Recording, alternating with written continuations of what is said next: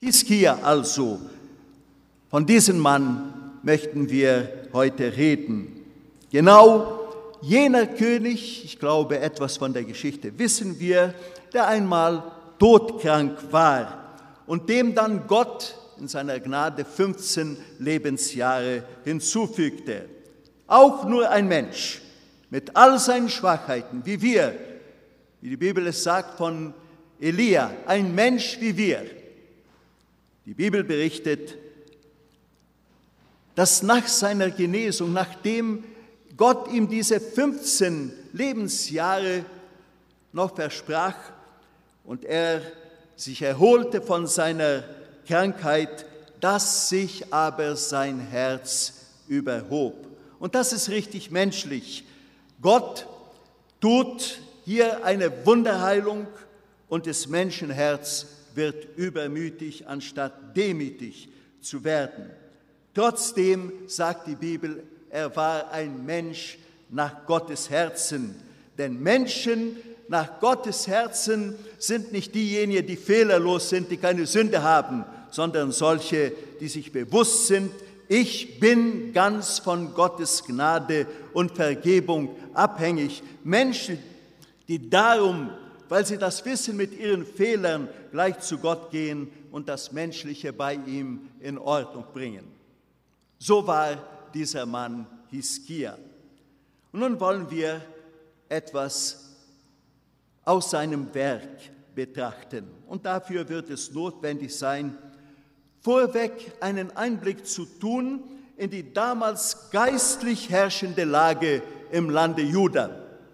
1. Chronik 28 schenkt uns in dieser Linie einen guten Überblick. Wer seine Bibel hat, der kann das verfolgen. Ich werde nur einzelne Punkte nennen. Ahas, der Vater Hiskias, Sohn eines gottesfürchtigen Königs namens Jotan, wählt aber den Weg der Gottlosen. In alttestamentlicher Zeit galten ja die Könige als von Gott eingesetzt. So sollte es bis heute eigentlich sein. Die Menschen aber wollen es anders. Und darum waren die Könige auch verantwortlich für die materielle und geistliche Lage des Volkes. Fromme Könige und das können wir immer wieder nachlesen in der Geschichte äh, der Könige und auch in Chronik, die leiteten das Volk in Gottes Wegen und brachten dadurch Segen über das ganze Volk. Das waren gute Zeiten. Gott segnete.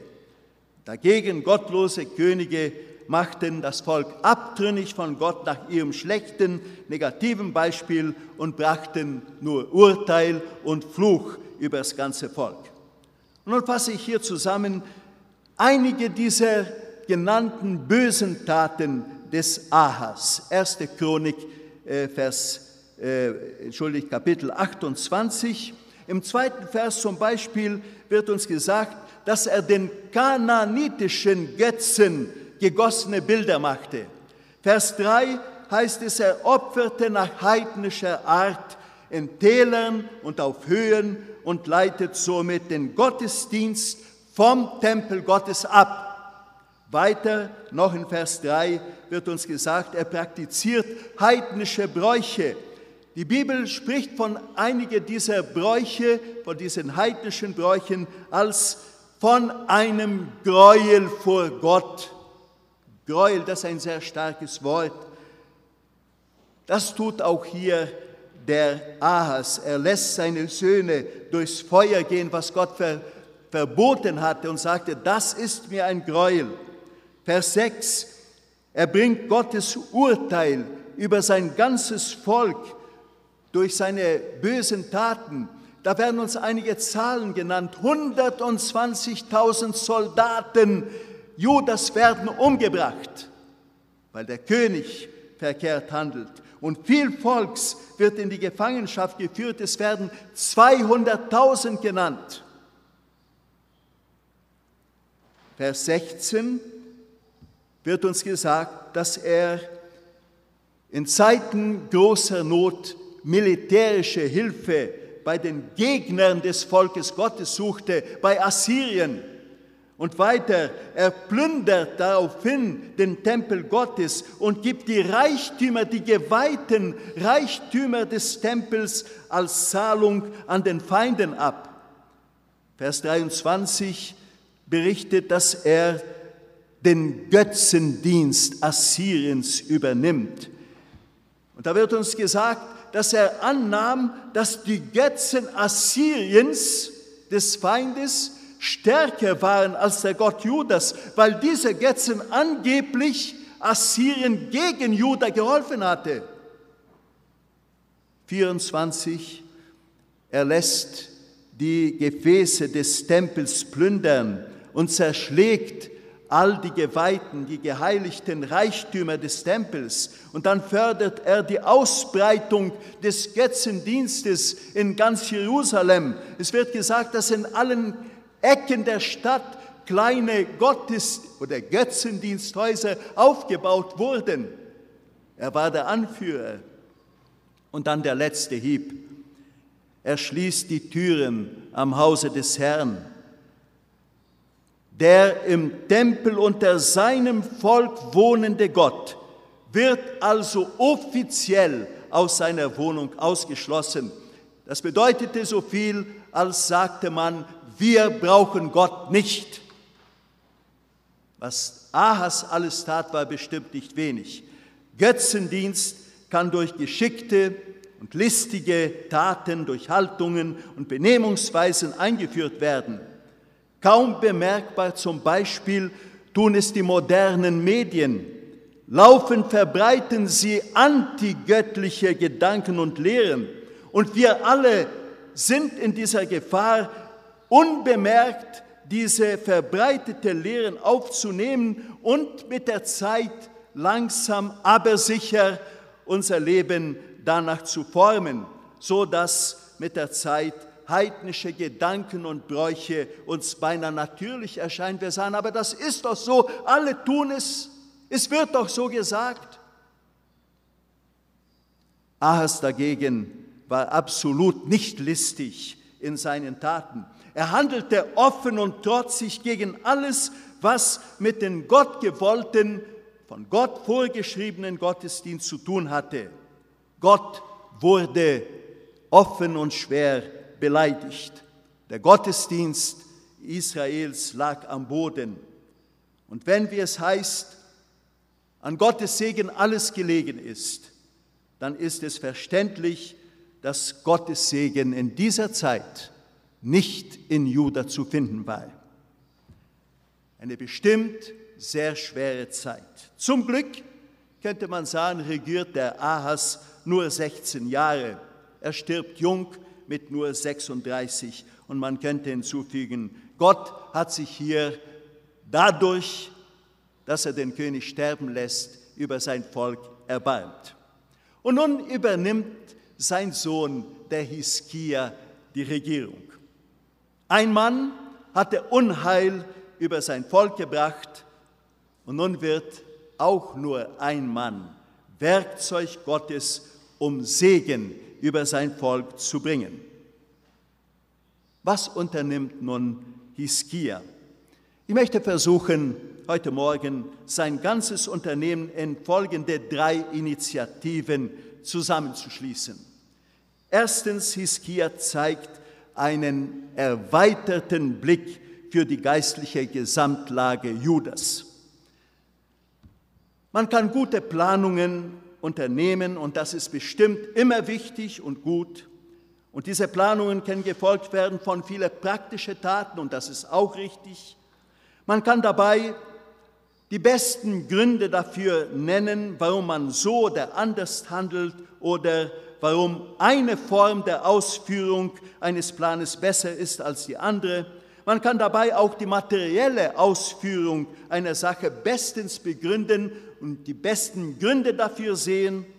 Und da können sogar die Finanzen eine wichtige Rolle spielen. Das alles kann dazu gehören. Aber wenn das Ganze nicht Folge eines richtigen Blickes für das Geistliche ist, Geschwister, dann werden zuletzt die besten Meinungen, die besten Planungen und die praktischen Schritte scheitern. Am Anfang des Ganzen, Geschwister, muss für uns Gläubigen Jesus Christus, Gemeinde Jesu, immer wieder die Frage stehen, was hat hier Gott zu sagen? Wehe, wenn wir diese Frage nicht am Anfang des Ganzen stellen. Was sagt Gott dazu? Wie sieht Gott die Lage? Wie sieht Gott unsere Planung und das Geplante, das wir ausführen wollen? Wie denkt er zuallererst über unser Verhältnis zu ihm? Kann er überhaupt im mindesten, ich spreche jetzt menschlich, damit zufrieden sein? Hiskia geht gerade davon aus. Und wahrscheinlich hatte er sich diese eben genannten und ähnliche Fragen bereits gestellt. Und die äh, geschichtliche Lage überzeugt ihn, dass Gott nicht zufrieden sein kann mit seinem Volk. Er sieht die augenblickliche Lage als ein Gericht Gottes über sein Volk. Hier in Kapitel 29 lese ich die Verse 8 und 9. Das sind Worte des Hiskia, die hier stehen. Daher, bei dieser Überlegung, warum sieht es so aus, sagt Hiskia, daher ist der Zorn des Herrn über Juda und Jerusalem gekommen, und er hat sie dahin gegeben zum Entsetzen und zum Erschrecken, dass man sie verspottet, wie ihr mit euren Augen seht. Denn siehe, um dessen Willen sind unsere Väter durchs Schwert gefallen und unsere Söhne, Töchter und Frauen weggeführt. Das ist die Position, so sieht Hiskia die ganze Lage.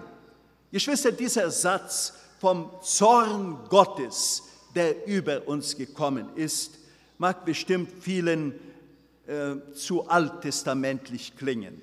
Das habe ich oft gehört wenn ich manche Betonungen in dieser Linie mache.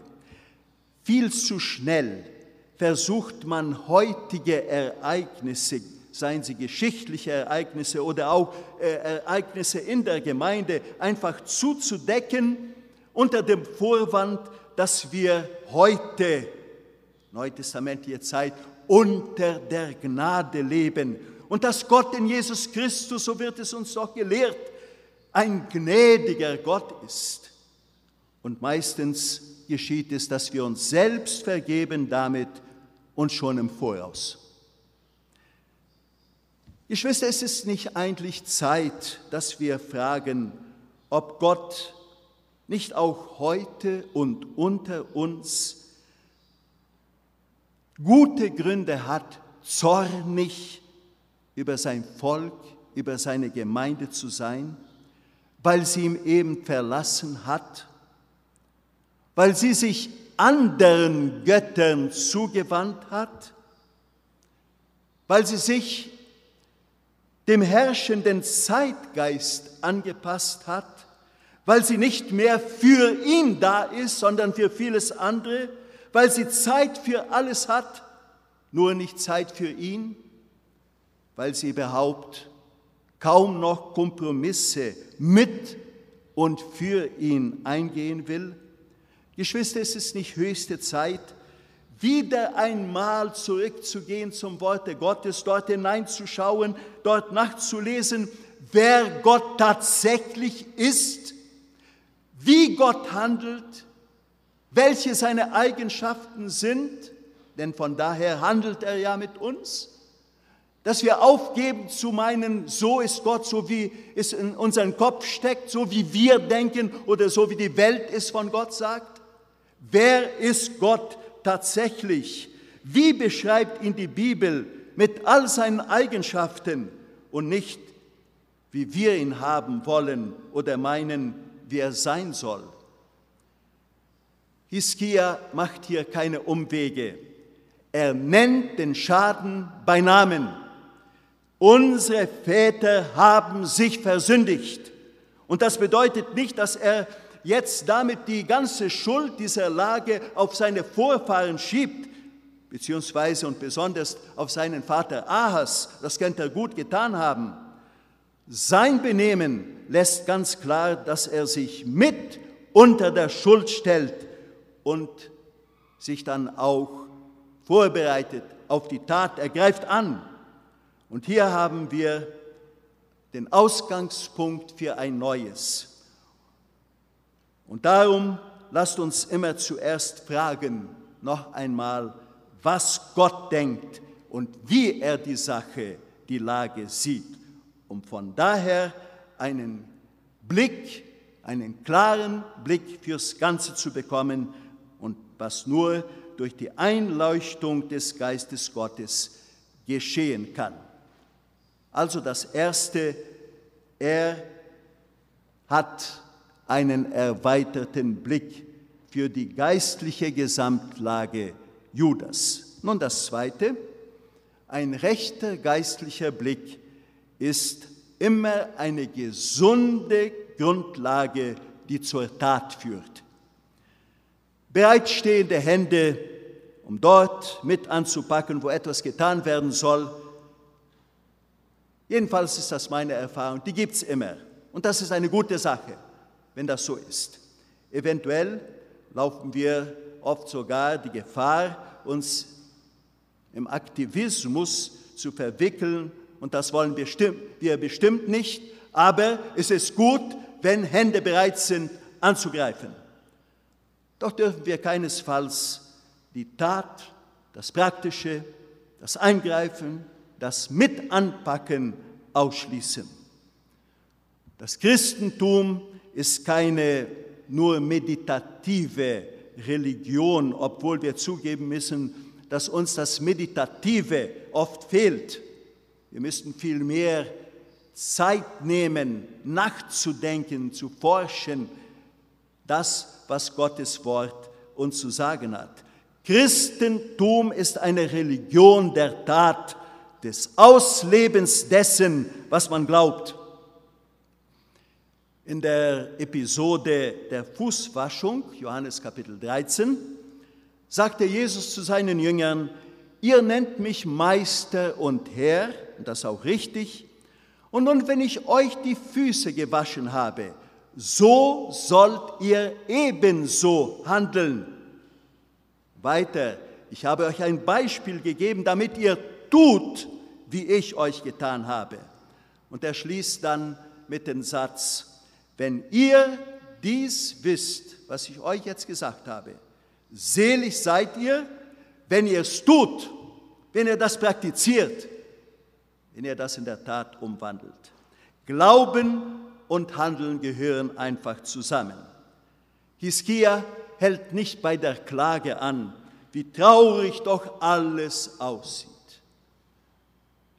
Das Haus des Herrn ist entweiht, und er hat guten, hätte guten Grund gehabt, eine lange Klage vorzubringen. Er hält auch nicht an bei der Anklage seiner Vorfahren wegen ihren Sünden. Und das ist eine gemütliche Situation, wenn man die ganze Schuld auf diejenigen schieben kann, die nicht mehr da sind. Nur das hilft uns nicht. Hiskia unternimmt Dinge, die grundsätzlich sind für alles andere, das nun zu tun ist. Ich sehe zwei Hauptmaßnahmen, die auf sich nicht warten lassen können. Und hier belehrt uns Hiskia eines Wichtigen.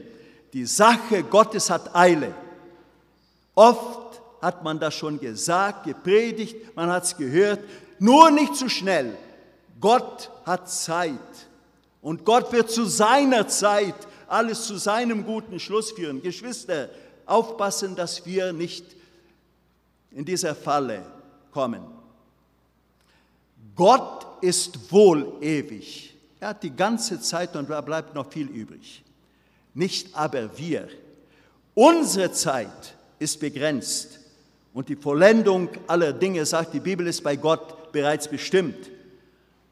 Das Neue Testament, die ganze Bibel eigentlich endet mit der Aussage des Herrn, siehe, ich komme bald. Und damit ist gesagt, Leute, tut, was ihr zu tun habt. Die Zeit ist kurz. Unsere Zeit ist kurz. Und darum muss sie bestens ausgekauft werden. Was tut nun Hiskia? Zuerst, so heißt es hier in Kapitel 29, Vers 3, er tat die Türen am Hause des Herrn auf und besserte sie aus. Der Gottesdienst, sahen wir vorhin, war eingestellt worden, die Türen am Tempel geschlossen. Die von Gott bestimmte Form der Zusammenkunft seines Volkes, die Gemeinschaft, das Zusammenkommen zum Opfern und Anzubeten, das alles wurde von Ahas abgeschafft und durch anderes natürlich ersetzt. Eigentlich überall dort, wo Gott nicht den ersten Platz hat, da können wir sicher sein, da ist schon etwas anderes an dieser Stelle gekommen. Und das wurde bereits zu Anfang betont. Anstelle des wahren Gottesdienstes, des Gottesdienstes des wahren Gottes im Tempel, da hat man auf Höhen, in Tälern geopfert und überall in Jerusalem entstanden kleine Götzendienstanbetungsorte. Äh, Geschwister, ich sehe hier eine sehr ernste Lektion für uns. Wehe, wenn der Gottesdienstbesuch nicht mehr Nummer eins unter anderen Pflichten ist. Wehe uns. Wenn leiblich sichtbare Gemeinschaft der Gläubigen und gemeinsame Anbetung uns nicht mehr wichtig sind wenn man meint, ich kann ja Gott anbeten, im Gottesdienst halten, auch zu Hause oder woanders. Dann können wir sicher sein, dann ist schon etwas anderes, anderes wichtiger geworden. Und dann sollten wir uns fragen, was ist uns wichtiger als das Grundsätzliche der Gemeinde Jesu, als der Herr Jesus selbst? Beim Lesen des Zusammenhangs unserer Geschichte fiel mir dieser Vers auf, den ich eben nannte, Kapitel 29, Vers 3, dass Hiskia die Türen am Hause des Herrn, jetzt kommt's, am ersten Tage des ersten Monats seiner Herrschaft auftat, also seine erste Tat. Die Türen zum Gottesdienst müssen geöffnet werden. Und in Vers 17 wird berichtet, dass die Priester auf das Gebot des Königs hin die Weihe des Tempels am ersten Tage des ersten Monats anfingen. Am achten Tage gingen sie in der Vorhalle und weihten das Haus des Herrn acht Tage lang. Und dann am sechzehnten Tage vollendeten sie das Werk, das erste, das Haus des Herrn. Für Hiskia musste das Haus des Herrn ein Ort mit offenen Türen sein, wo Gottes Volk sich regelmäßig treffen konnte zur Anbetung. Und Hiskia leitet dadurch ein Zurück zur guten Ordnung Gottes ein. Und parallel zu dieser ersten Tat, zweitens, schafft Hiskia die Grundlage für den Neubeginn der Gottesdienste. Er bringt, so heißt es, Priester und Leviten zusammen und verordnet Maßnahmen zum Wiedergebrauch des Hauses Gottes. Ahas Plünderung hatte sehr viel Schutt hinterlassen. Das sagt uns der Zusammenhang. Das Heiligtum Gottes wurde entweiht. Und darum das Gebot des Königs in Vers 5, heiligt euch tut heraus den Unrat aus dem Heiligtum und weihet das Haus des Herrn aufs Neue. Wollen wir daran denken, dass die Tempeldiener durch die Taten des Ahas ihr Amt verloren hatten. Keine Gottesdienste, die laut dem Gesetz äh, Gottes äh, geschehen sollten, konnten in dieser Zeit gehalten werden. Und somit wurden Gaben und Aufgaben dieser Diener einfach nutzlos.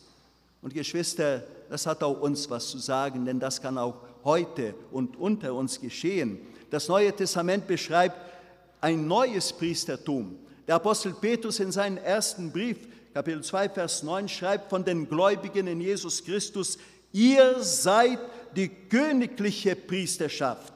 Eure Aufgabe ist das Kundtun der Wohltaten dessen, der euch berufen hat, von der Finsternis zu seinem wunderbaren Licht. Wir also, Geschwister, und da sind alle mit eingeschlossen, sollen in dieser Zeit, in dieser Welt Priesterdienst tun. Wir wurden bestimmt, Mittler zu sein für Menschen ohne Christus, damit auch sie zum Lichte Gottes finden können. Wir sind es, denen die Aufgabe anvertraut ist, den wahren Gottesdienst aufrecht zu erhalten und dadurch Menschen den Weg zur Gemeinschaft mit Gott zu zeigen. Und das versteht das Neue Testament unter dem Ausdruck Priesterdienst. Und solange uns die Möglichkeit gegeben ist, lasst uns die empfangenen Gaben verwenden bei der Ausführung unserer großen Aufgabe, nämlich an der Welt Priesterdienst zu tun. Iskia hatte einen klaren geistlichen Blick für die herrschende, besonders geistliche Lage und von daher schaffte er auch die Grundlage zur Wiederherstellung des wahren Gottesdienstes. Und somit komme ich zum dritten und letzten, leitet Hiskia einen Neuanfang ein. Er sagt dem Tempeldienern, wir lesen es in Kapitel 29, Vers 10, ich habe im Sinn, einen Bund zu schließen mit dem Herrn, dem Gott Israels, dass sein Zorn und Grimm sich von uns wende. Wie viele Bünde werden politisch, kulturell und äh, wirtschaftlich überall allerwärts geschlossen und wir wissen, wie schnell solche Bünde wieder gebrochen werden. Denn auf Menschen ist eben kein Verlass. Doch, Geschwister, als Verbündete Gottes müssten wir uns fragen, wie oft haben wir, denkt an 1. Korinther 11, von dem neuen Bund im Blute Jesu. Wir sind, sind damit eingeschlossen. Wie oft haben wir diesen neuen Bund in Christi Blut schon gebrochen? Vielleicht ist es, dass man sich einfach auf die Garantie, die versprochene Garantie der Bibel unseres Seelenheiles stützt, dabei aber die Betonung, dass wir unserem Herrn untreu geworden sind, einfach weglassen. Eine Gefahr, die wir laufen. Wir stützen uns auf das eine Wort und vergessen das andere. Hiskia ist uns ein gutes Beispiel, denn er macht keine Umwege. Er sagt einfach, der Bund muss erneuert werden mit Gott. Da ist so viel Schutt vorhanden und der muss weg. Es muss alles neu geweiht werden. Sogar die Gegenstände des Tempels, des Gottesdienstes.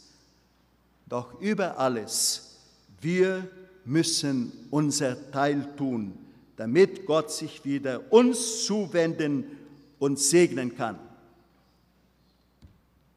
Ich könnte jetzt hier schließen, aber dann mit einmal fand ich dazwischen ein schwerwiegendes und entscheidendes Wort in den Versen 23 und 24.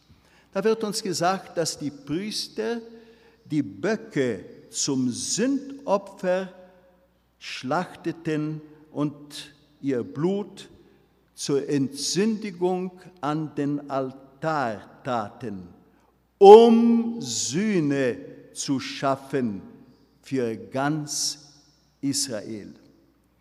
Sündopfer wurden gebracht immer dann, wenn jemand von einer Sünde überführt wurde, wenn Einsicht der Sünde vorhanden war.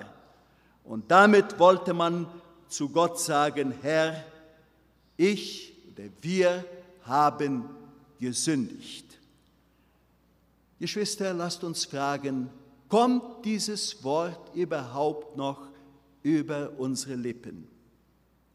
Ob wir überhaupt noch bereit sind einzusehen, dass auch in unserem Leben Sünde vorhanden ist und dass diese Sünde nach Gottes guten Willen beseitigt werden muss, beseitigt werden muss, betone ich. Das ist Gottes Willen, eure Heiligung.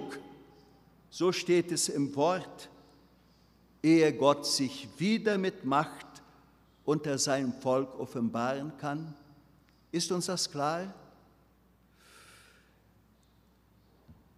Ich wünsche, dass wir den Mut haben, diesen Weg der Einsicht und des Bekennens zu gehen. Dazu braucht man Mut. Dazu müssen ganz praktische Schritte getan werden, damit sich etwas ändert. Der Neuanfang des Gottesdienstes, so berichtet Vers 25, 2. Chronik 29, wird sogar von Musik und Gesang begleitet. Und da wird nicht einfach Musik gemacht, weil das schön und gut ist, weil man das gerne hört. Es wird hier gesagt, dass diese Musik geschah nach den Vorschriften des Herrn durch seine Propheten, also nach der guten Ordnung Gottes.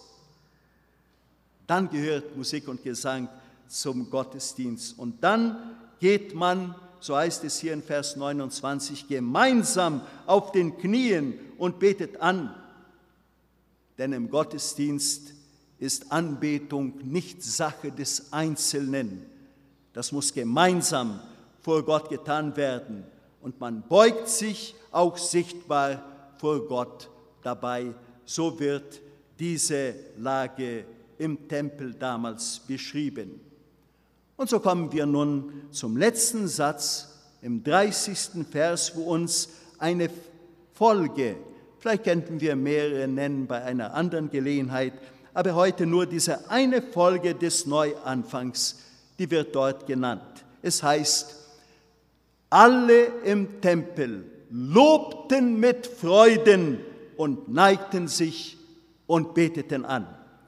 Geschwister, wo man sich vor Gott ehrlich beugt, ihn ernst nimmt, wo man Sünden bekennt, da könnt ihr sicher sein, da wird es nicht nötig sein, dass erst aufgerufen werden muss zur Anbetung und zur Freude. Geschwister, wollen wir uns freuen, dass wir hier sind? Nicht nötig. Das wird selbstverständlich geschehen. Da wird sich diese frohe äh, Geisteseinstellung von selbst bemerkbar machen, vom Inneren des Gottanbeters entspringen. Das wird natürlicherweise geschehen und wir werden sagen, anders könnte es auch gar nicht sein. Ich glaube fest, dass Gottes Wort, das diesen Bericht aus der Geschichte des Volkes Juda liefert, für uns heute die gleiche Möglichkeit, den gleichen Weg zeigt. Keiner hier unter uns, denke ich, heißt Hiskia, Ezekias. Und dort dürfen wir, wie Hiskia damals, heute Männer und Frauen sein, die wie dieser fromme König Judas den Mut haben, neu anzufangen. Wir dürfen Menschen sein, die Gott ernst nehmen. Wir dürfen jederzeit bei Gott Vergebung suchen und erfahren. Aber dazu müssen wir unbedingt Schritte unternehmen, sei es persönlich oder als Gemeinde, damit sein Wirken unter uns wieder bekannt werde und wir erneut unseren Platz dann als königliches Priestertum in dieser Zeit, in dieser Welt neu einnehmen. Dann wird er segnen, ganz bestimmt. Wir beten, dass Gottes Geist solches in uns wirke, zu unserem Wohl, zum Wohl der Gemeinde, zu seiner Ehre. Amen.